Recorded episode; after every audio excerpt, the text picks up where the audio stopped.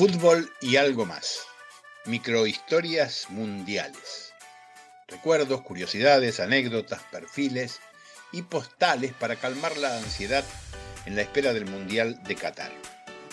El Mundial en el que se registró el mayor promedio de goles en toda la historia es el de Suiza en 1954.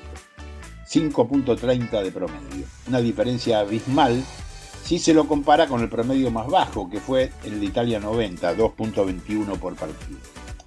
En Suiza se dio la particularidad de que cualquiera podía golear y ser goleado.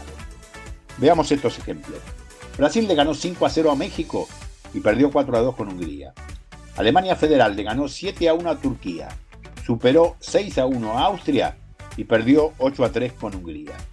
Uruguay le hizo 7 a Escocia, venció 4 a 1 a Inglaterra y perdió 4 a 2 con Hungría. Muy raro todo.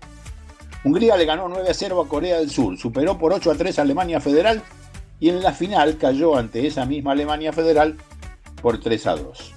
Austria superó por 5 a 0 a Checoslovaquia, venció por 7 a 5 a Suiza, ese fue el partido de más goles en toda la historia, y cayó por 6 a 1 ante Alemania.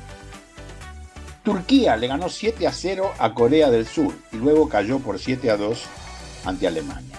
El sistema de juego de ese campeonato fue bastante raro. Los 16 equipos se dividieron en cuatro zonas de 4 cada uno. En cada zona había dos equipos cabeza de serie y en cada fase inicial cada equipo debía jugar dos partidos. De modo tal que los cabezas de serie no jugaron entre sí y los otros equipos que no eran cabezas de serie tampoco se cruzaron. Se verá más claro con este ejemplo.